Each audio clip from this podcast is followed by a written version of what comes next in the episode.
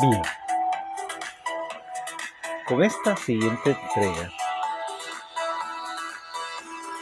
que estamos haciendo con relación a este extraordinario e interesante tema de los huérfanos de la fe. Ya habiendo ocultado un poco el libro de revelaciones con propósitos de claridad, aplicabilidad y entendimiento, ahora podemos ir viendo como con más claridad algunos aspectos que tal vez en otro momento o en otro tiempo nos causaron cierta incertidumbre. Ahora sí podemos acercarnos con más confianza, con más seguridad y con un mejor entendimiento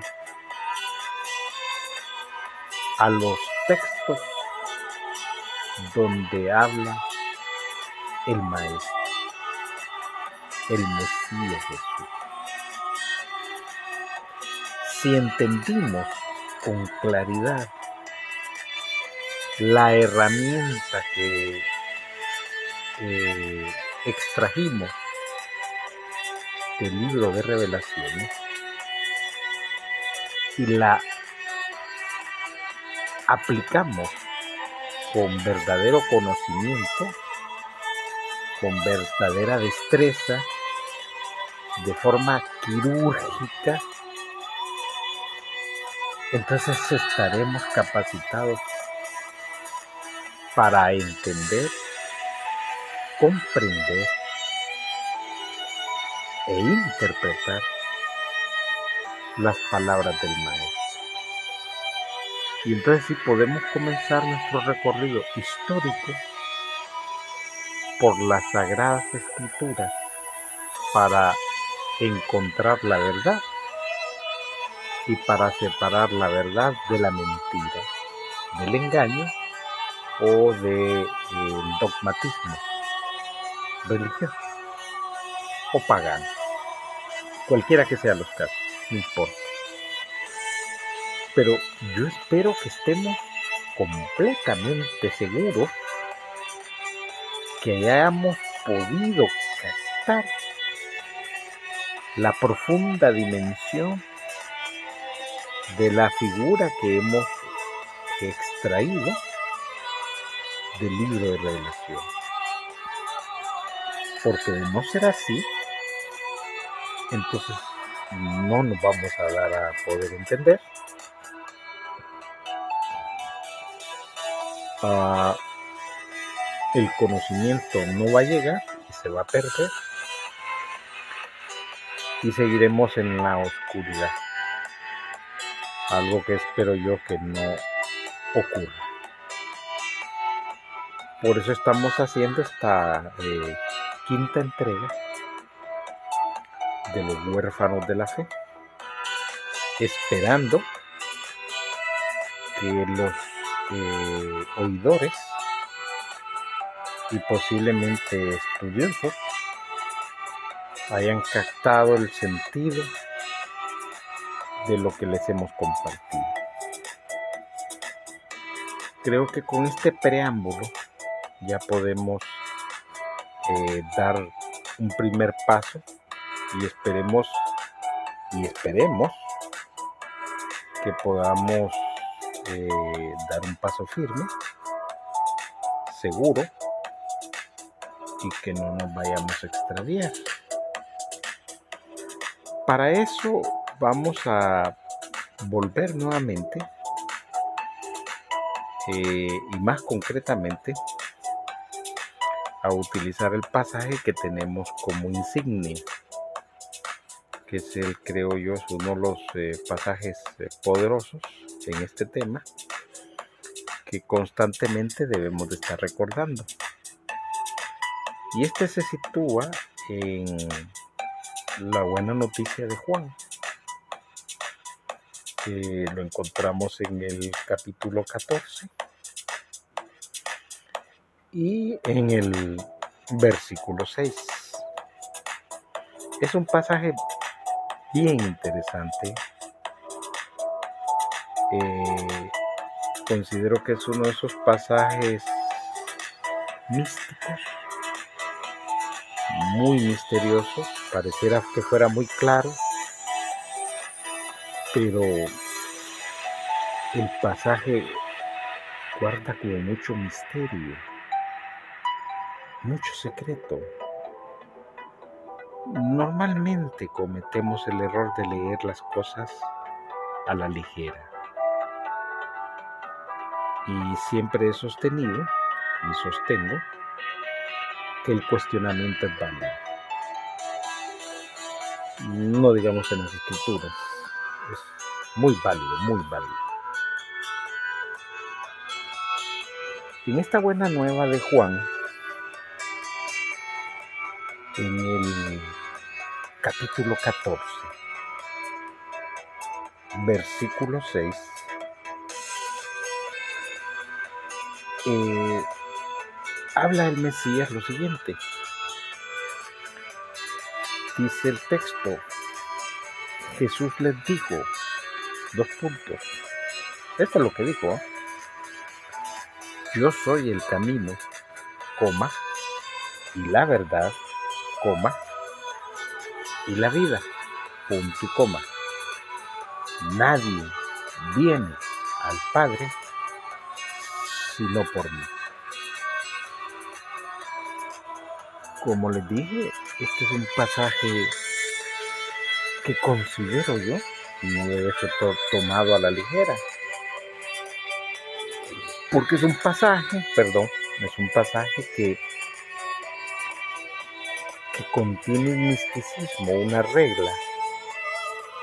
Para los estudiosos de la Cábala, pues habría una eh, representación o una representatividad eh,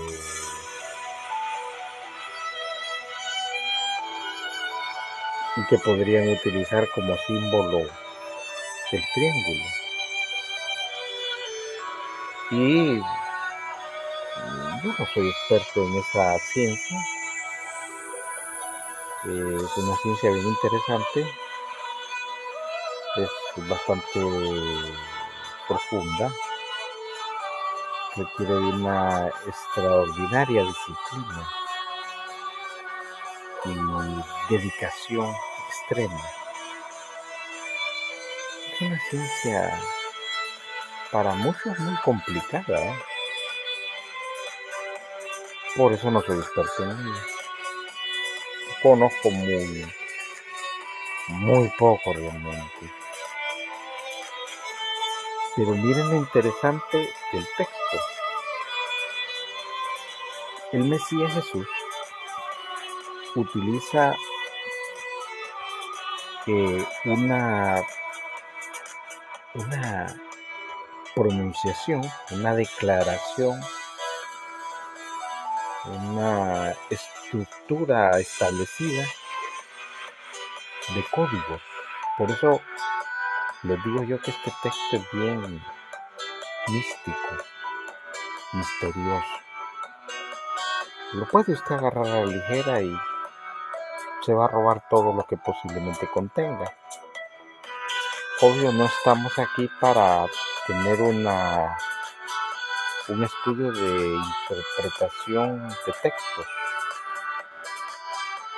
pero si estamos aquí para encontrar la verdad. Y el Mesías sopesa en esta declaración tres aspectos importantes bajo una llave. Mire qué cosa, por eso es que eh, les digo yo que este texto no es un texto que debe ser tomado a la ligera. Obvio los religiosos, los paulinos, los pedristas, los juancistas y otras hierbas pues hacen escarnio del texto para y abusan de él por póngale un montón de cosas, pero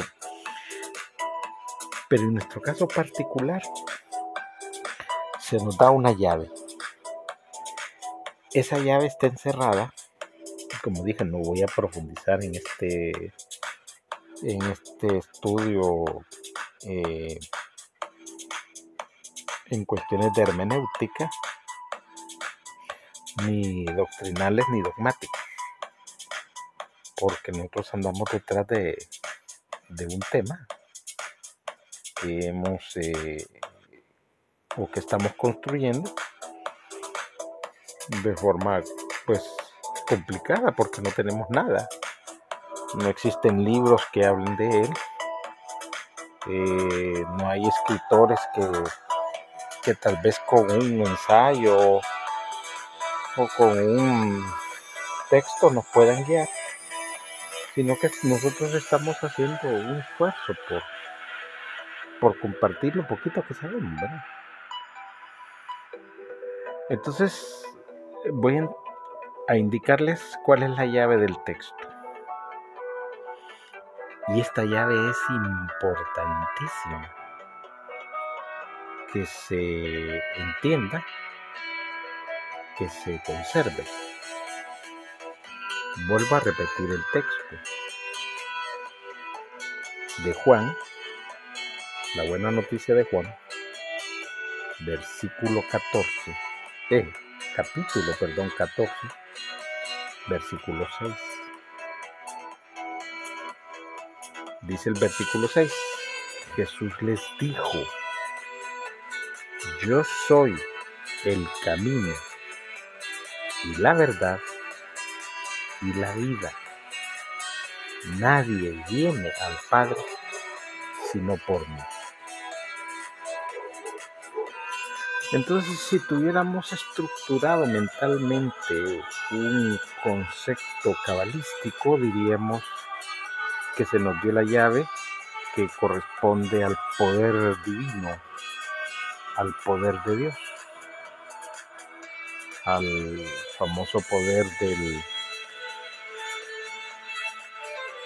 que posee la divinidad.